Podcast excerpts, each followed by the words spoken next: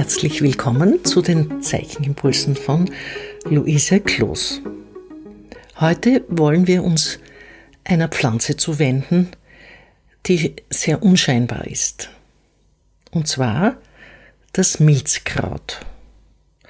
Das Milzkraut ist eine Pflanze, die besonders im Frühling im Wald blüht, meist an den Rändern der Wege, dort wo es feucht ist.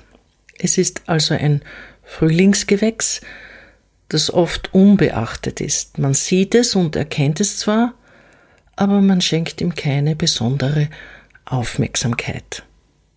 In der Kunstgeschichte kommt es nicht vor, und wenn man es findet, gibt man es wahrscheinlich auch nicht in eine Vase. Dennoch ist es ein Gewächs, von dem ich meine, dass es uns viel lehren kann. Das Milzkraut trägt seinen Namen deshalb, weil es, wenn man ein Blatt genau anschaut, an die Form der Milz erinnert. In früheren Zeiten hat man es auch als Heilkraut für Krankheiten an der Milz verstanden. Es gibt ca. 60 bis 70 verschiedene Milzkräuter. Sie sind vor allem in Asien und auf der nördlichen Halbkugel zu Hause und zählen zur Familie der Steinbrechgewächse. Was für uns aber wichtig ist, ist das Milzkraut gut anzuschauen, weil es uns visuell so viel unterrichten kann, uns zeigen kann. Ich sage immer wieder, wir können von der Natur lernen. Also nutzt die Chance, in den Wald zu gehen und das Milzkraut genau anzuschauen, es mit heimzunehmen und vielleicht sogar in eine Vase zu geben. Das Milzkraut ist so etwas Unbedeutendes und doch zugleich so Faszinierendes, wenn wir es genau betrachten. Was fällt uns auf? Es ist vor allem dieser Wechsel von Gelb zu Grün. Wenn man dieses Gewächs betrachtet, hat man das Gefühl, die Farbe fließt von Gelb nach Dunkelgrün an den Rand hinaus. Das ist eine zeichnerische Herausforderung, die ihr auch in der Malerei gut gebrauchen könnt. In diesem Impuls greift ihr also zur Farbe. Entweder zu einem Farbstift oder zu Ölkreide oder zu einer mit Wasser vermalbaren Farbe, etwa Aquarell- oder Gouachefarbe. Acryl wird weniger günstig sein dafür. Legt euch mehrere Farbnuancen von Gelb bis Dunkelgrün zurecht und schaut, dass ihr ganz aufmerksam dieses Gewächs Milzkraut studiert. Ihr seht, dass es im Inneren gelb ist.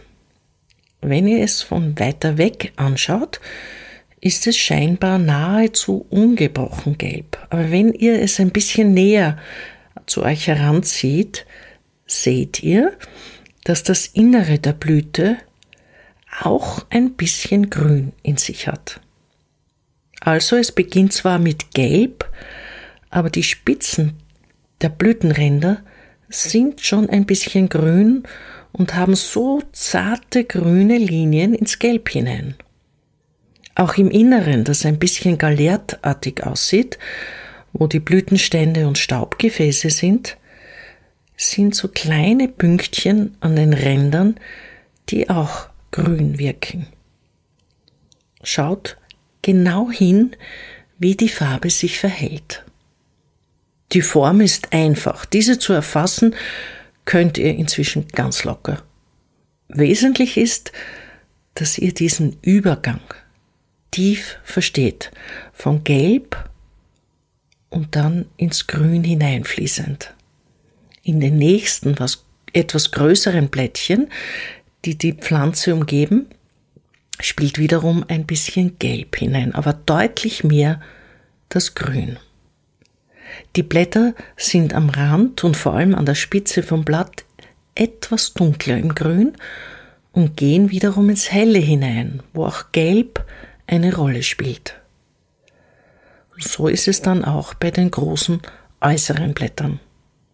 Wenn ihr genau hinschaut, sind sie anfangs innen noch etwas heller und gehen dann ganz dunkel an den Rand hinaus. Betrachtet dieses Phänomen der Natur, des Übergangs der Farbe.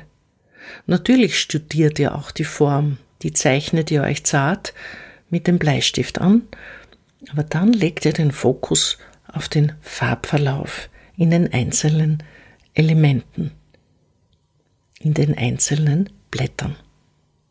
Versucht einen stufenlosen Übergang von hell nach dunkel, vom Gelb hinaus ins Grün. Aber jede einzelne Stufe hat sowohl als auch. Das Grün kommt im Gelb vor und umgekehrt das Gelb auch im Grün. Wenn ihr diese Übergänge studiert, mögen euch auch Gedanken durch den Kopf gehen von etwas, das im Übergang ist, wo etwas von einem Zustand in den anderen wechselt. Gerade der Wechsel der Jahreszeit vom Winter in den Frühling ist in diesem unscheinbaren Milzkraut so schön zu sehen, eben von diesem Gelb ins Grün hinein das alles so vereint, was Frühling bedeutet. Natürlich ist das Milzkraut durch seinen Namen mit der Milz verbunden, dem Organ, das unter dem linken Rippenbogen neben dem Magen liegt und dafür zuständig ist, dass sich die weißen Blutkörperchen in der richtigen Weise vermehren. Daher hat die Milz wesentlich mit unseren Abwehrkräften zu tun. Es ist ein erweitertes Organ unseres lymphatischen Gewebes. Ein unscheinbares Organ. Man kann sogar ohne Milz leben. Bei stumpfen Bauchverletzungen beispielsweise ist es häufig so, dass die Milz reißt und dann entfernt werden muss. Aber dennoch hat die Milz die stille Verantwortung im Körper für unsere Abwehrkräfte. Und die Abwehrkräfte können wir auch symbolisch betrachten, wogegen wir uns schützen müssen, dass nicht nur Bakterien oder Feinde von außen, die unseren Körper bedrohen können, sondern es auch unsere Gedanken können. Wir müssen unsere Gedanken im Positiven üben, so dass wir allein durch unser Dasein zum Frieden beitragen, indem wir ein friedliches, und ausgeglichenes inneres Gemüt pflegen, zu dem eben auch unsere Gedanken gehören. Studiert das Milzkraut also ganz genau, denn es hat sehr viel mit diesem Frieden zu tun. In diesem Sinne wünsche ich euch einen schönen Zeichenerfolg und viel Freude mit der Farbe und euren friedlichen positiven Gedanken. Ich verabschiede mich sehr herzlich für eine gute Woche. Eure Luise Kloß.